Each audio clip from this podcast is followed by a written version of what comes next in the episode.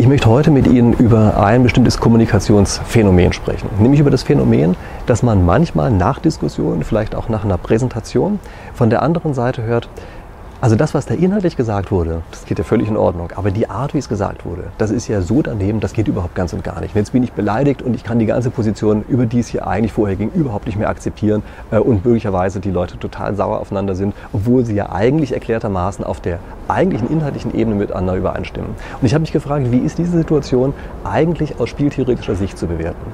Und das, das Interessante bei der Spieltheorie ist ja, dass sie hier in der Lage ist, Dinge vollkommen voneinander abzuspalten. Sie guckt sich einmal an den rein rationalen Teil. Das ist der Teil, in dem es wohlbasierte Regeln gibt, ähm, in denen wir wohl definierte Regeln gibt, in denen wir ganz genau wissen, was die Konsequenzen sind, in denen wir wissen, was wir tun, was der andere weiß, was wir tun können äh, und so weiter, was dabei herauskommt.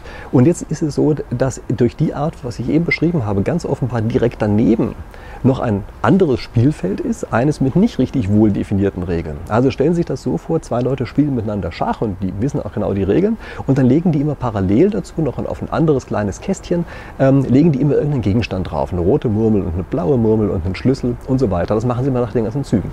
Und jetzt in der Mitte des Spiels macht einer irgendeinen Zug und legt dann seine rote Murmel dort auf den anderen Kasten drauf. Und auf einmal flippt der andere total aus und sagt, also der Zug, der ist ja völlig in Ordnung. Aber diese rote Murmel auf dem Kästchen, das geht zu weit und verlässt schimpfend den Raum und wird nicht mehr gesehen, haut einfach ab. Also das ist die Situation, die wir hier haben. Und die Spieltheorie tut so, als gäbe es nur diese Schachspiele, als gäbe es dieses andere Spiel nicht. Aber ganz offenbar ist unsere menschliche Psyche so aufgebaut, dass dieses andere Spielfeld, was wir dort haben, eines ist, was also sehr real ist, was für uns existiert und was sehr stark tatsächliche menschliche äh, Kommunikation beeinflusst. Ähm, die Spieltheorie hat ihre Stärke darin, dass sie das andere, dieses Kästchen mit den roten Murmeln da sozusagen, dass sie das komplett ignoriert, weil sich dann auf den Kern, auf den objektivierbaren Teil mit den wohl definierten Regeln konzentrieren kann. Aber man macht als Spieltheoretiker natürlich einen großen Fehler, wenn man so tut, als gäbe es dieses andere Kästchen überhaupt gar nicht. Und ähm, man kann sich fragen, warum gibt es das eigentlich? Und da gibt es auch sehr gute Gründe dafür, die evolutionsbedingt äh, gegeben sind. Darüber spreche ich vielleicht mal noch einem anderen Video, aber nehmen wir für einen Augenblick einfach nur die Tatsache hin, dass es also diesen zweiten, dieses zweite Kästchen, dieses zweite Spielfeld gibt und dass das unglaublich wichtig ist. Und ähm, wie dieses zweite Spielfeld funktioniert, da möchte ich jetzt einmal kurz durch eine Anekdote Ihnen äh, ein, ein, kleines Beispiel dazu sagen. Nämlich, das war die Situation, dass ich vor einiger Zeit mit einem Ebay-Verkäufer ein Problem hatte. Ähm, das war so ein typischer Oberlehrer, ja, also äh, Oberstudienrat außer Dienst, graue Haare und hat mir die ganze Zeit besserwisserische Mails geschickt, mich die ganze Zeit belehrt und ich war nach einiger Zeit stinksauer und wir haben es irgendwie um einen Eurobetrag und solche Sachen gestritten. Also Dinge, die eigentlich überhaupt nicht nötig sind, aber ich war einfach nur sauer über die Art, wie er gesprochen hat. Und dann irgendwann mal habe ich eine ganz seltsame Entdeckung gemacht. Ich habe nämlich diese Entdeckung gemacht. Es ist überhaupt kein Oberstudienrat, erst recht nicht außer Dienst. Es ist eine Frau, ungefähr 30 Jahre alt. Ähm, sie ist eine Businessfrau, sie arbeitet in einem Modekonzern und auf ein, mit einem Schlag haben die Mails für mich eine andere Bedeutung bekommen. Das, was ich vorher als belehrend empfunden habe, habe ich auf einmal gesehen, das ist rein informativ, das war vollkommen sachlich, es war richtig, ich könnte dem überhaupt nicht widersprechen. Und was das Faszinierende bei dieser Situation ist, es lag ja gar nicht an der Art, wie sie gesprochen hat, also in dem Fall geschrieben hat. Es lag überhaupt nicht an der Art, denn sie war ja die gleiche Person, die sie vorher war, sondern diese Art, von der ich gesagt habe, die mich so stört, ist nur in meinem Kopf entstanden. Und sie ist entstanden, weil ich die Texte, die ich bekommen habe, interpretiert habe habe vor dem Hintergrund, dass ich mir ein ganz bestimmtes Gegenüber vorgestellt habe. Und das ist natürlich eine äußerst gemeine Situation. Es ist nämlich gemein für den anderen, weil er überhaupt nicht in der Lage ist, irgendetwas dagegen zu tun. Es liegt ja überhaupt nicht an der Art, wie er kommuniziert, sondern es liegt ja nur an der Art, wie der Empfänger der Kommunikation, in dem Fall also ich, äh, das Ganze wahrgenommen hat. Und das ist eben das Besondere dieses zweiten Spielfeldes, von dem wir hier sprechen. Es ist eben rein subjektiv. Und das muss es ja auch sein. Denn wäre es nicht rein subjektiv, dann könnten wir es ja in die Regeln mit reinpacken des Originalspiels. Dann könnten wir sie ja spieltheoretisch behandeln. Aber das können wir nicht. Und äh, weil sie eben rein subjektiv sind, kann der andere sie auch nicht sehen. Also wir haben das Gefühl, der andere muss doch sehen, dass ich da was gemacht habe und was das bedeutet. Aber nein, der andere sieht es nicht. Und oder wenn er es sieht, weiß er eben nicht, was die Bedeutung dessen eigentlich ist, was er dort sieht. Äh, sonst wäre es ja nicht subjektiv. Ja? Das ist das Gemeine dieses zweiten Spielfeldes, was sich komplett äh, der Spieltheorie entzieht. Und jetzt muss man sich fragen, wie kann man eigentlich solche Situationen vermeiden oder wie kommt man dabei raus? Und da gibt es für meine Begriffe nur eine Lösungsmöglichkeit, äh, wie man das Ganze machen kann. Nämlich man muss das Spielfeld proaktiv umdrehen. Soeben war leider der Akku alle, deshalb muss ich nochmal neu ansetzen, um Ihnen zu sagen, wie ich glaube, dass man am besten aus der Situation herauskommt. Nämlich für meine Begriffe muss man in solchen Situationen das Brett proaktiv umdrehen, das Spielbrett proaktiv umdrehen. Was meine ich damit?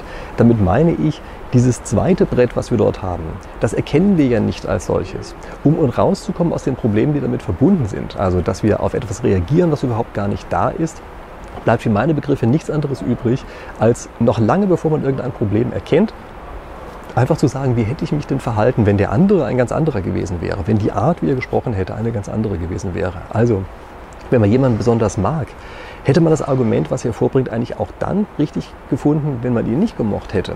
Das ist ja die Art, wie Trickbetrüger immer mit einem arbeiten, ähm, die auf diesem anderen Spielfeld einen so manipulieren, dass man auf dem Hauptspielfeld, auf dem eigentlichen plötzlich anfängt, Fehler zu machen.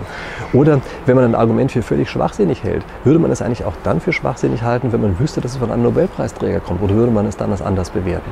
Also das ist wahrscheinlich die einzige Art, wie man rauskommt. Und bitte erinnern Sie sich daran, Sie merken nicht, wenn Sie in einer solchen Situation drin sind, in der auf dem anderen Spielfeld was komplett schief läuft. Man, man merkt es einfach nicht, weil man gar nicht weiß, dass dieses andere Feld da ist. Es ist ja für einen selber vollkommen real. Nur für die anderen ist es nicht real, weil es eben für die anderen gar nicht da ist.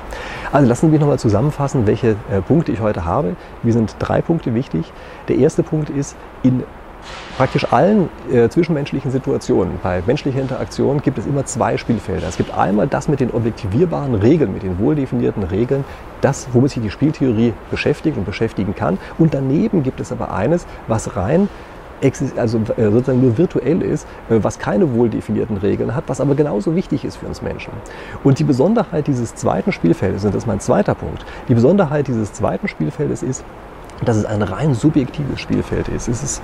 es, existiert nur für einen selber, es existiert nicht für die anderen. Das ist ja auch genau der Grund, weshalb man es eben nicht rüberziehen kann zu diesem ersten Spielfeld. Ähm, das ist eben eine Besonderheit, die man sich wirklich klar machen muss, sonst wäre es ja nicht subjektiv. Ja?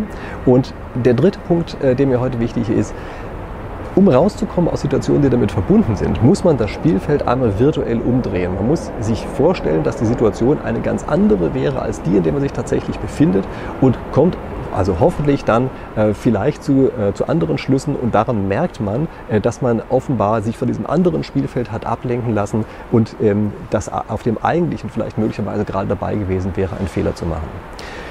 Gut, das ist äh, lange Geschichte gewesen über Kommunikation. Ähm, wenn wir schon dabei sind zu kommunizieren, dann würde ich sagen, schreiben Sie mir bitte irgendwas in die Kommentare rein. Das ist äh, ein Thema, was mich wirklich sehr interessiert, würde mich sehr interessieren, ob Sie solche Situationen auch kennen wie das, was ich hier beschrieben habe und ob Sie vielleicht noch andere Lösungsmöglichkeiten haben, wie man da rauskommen kann aus dieser ganzen Geschichte. Und ansonsten, damit wir auch in Zukunft vernünftig miteinander kommunizieren können, würde ich vorschlagen, drücken Sie gleich mal auf den Abo-Knopf, sofern Sie das bei mir schon getan haben. Aktivieren Sie auch die Glocke, dann kriegen Sie immer gleich mit, wann ich neue Kommunikations Versuche unternehme. Und bis dahin vielen Dank und ich freue mich darauf, Sie wiederzusehen.